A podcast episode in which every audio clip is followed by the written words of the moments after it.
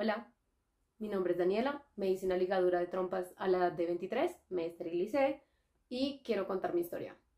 En este video no voy a explicar por qué lo hice, pero sí voy a hablar sobre cómo fue todo el procedimiento quirúrgico y cómo fue la aprobación médica que tuve para poder hacerme la cirugía en este país.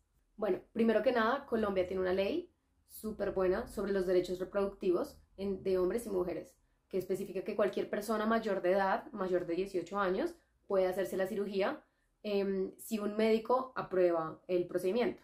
En mi caso, en la EPS, la empresa prestadora de salud, yo le dije al doctor que quería hacer una cirugía, mi ginecólogo, para esterilizarme. Lo primero que me preguntó fue, ¿usted está segura? Sí, estoy segura. Mm, segura, segura. Sí, estoy segura. Eh, pero ¿qué pasa si, si conoce al príncipe azul? ¿Qué? Lo primero que se me ocurrió y lo más rápido que se me ocurrió decirle en ese momento fue que tenía más miedo de que la cirugía no funcionara, porque hay una muy baja probabilidad, pero estadísticamente puede pasar igual, que mm, la cirugía no sirva. Tenía, yo le dije que tenía más miedo de que la cirugía no sirviera a que sirviera y no pudiera tener hijos o hijas. Él con eso quedó como más tranquilo y me dio la aprobación para hacerme el siguiente procedimiento. Em, hay muchas clínicas en Colombia que son muy religiosas y por eso ese procedimiento lo hace, no sé si únicamente, no estoy segura, pero sí lo hacen en Profamilia. Profamilia es una institución que tiene varias sedes en el país de Colombia y van o con muy bajos costos o gratuitamente. Cuando fui a Profamilia, me hicieron cosas muy sencillas, me midieron, me pesaron, me preguntaron un poco por el historial médico de mi familia eh, para saber si había alguna posible complicación en la cirugía. En mi caso no hay ninguna y salí apta para la cirugía. Puse la cita a la cirugía lo más pronto posible, alrededor de dos semanas, era la cita más próxima. Fue en diciembre del 2020. El día anterior de la cirugía tuve que comer comida blanda, no granos, no cosas pesadas, y el día de la cirugía tenía que ir sin desayunar nada, o sea, en ayunas.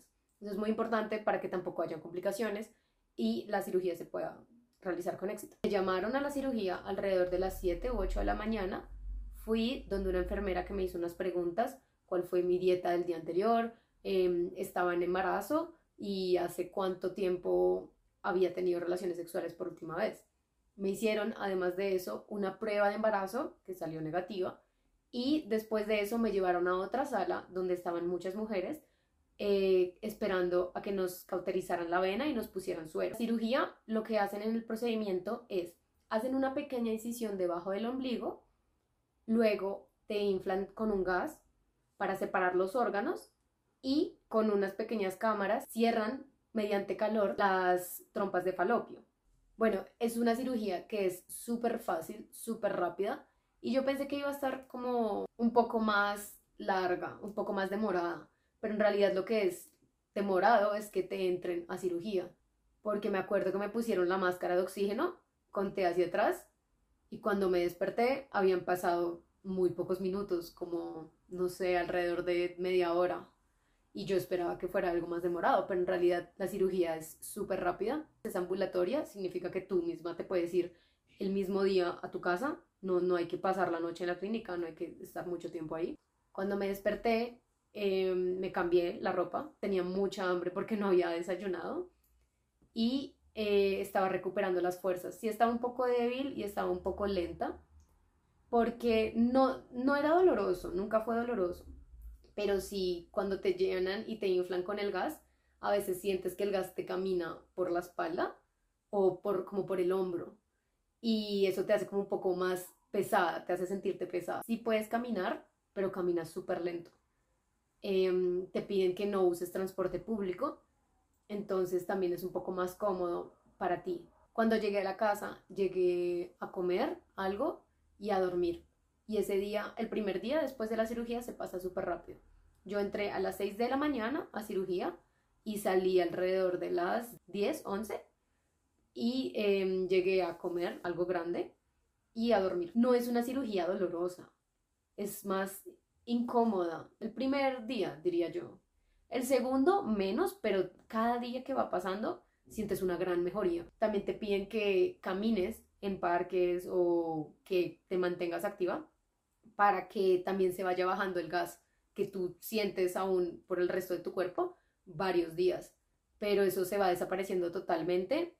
Mm, eh, yo diría que yo lo sentí entre dos semanas a tres semanas. Acá quiero añadir algo y es que yo reconozco el privilegio que tengo y lo afortunada que fui con esa cirugía. Me gustaría que el gobierno colombiano garantizara mejores derechos reproductivos para personas que tampoco son colombianas. Había una mujer venezolana que ya tenía cinco hijos, recientemente había tenido un aborto y ella no podía financiarse la cirugía, ella no quería tener más hijos o hijas, pero no se la podía financiar. Entonces, eh, lo que hizo una fundación fue apoyarla a ella con su cirugía y apoyar a muchas otras personas a tener esterilizaciones, pero siento que aún así pueden haber más oportunidades para diferentes personas que no sean colombianas que quieran tener también una cirugía para esterilizarse. Por favor, si tú estás pensando en hacerte esta cirugía, consúltalo con algún médico o alguna médica que tengas confianza, que te sientas segura de poder hablarlo con esa persona y que también te respete, porque muchas veces algunos doctores eligen elegir sobre nuestros cuerpos y te dicen qué es lo que puedes o no puedes hacer médicamente pasándose las leyes por alto. Y eso es una falta gravísima y también te afecta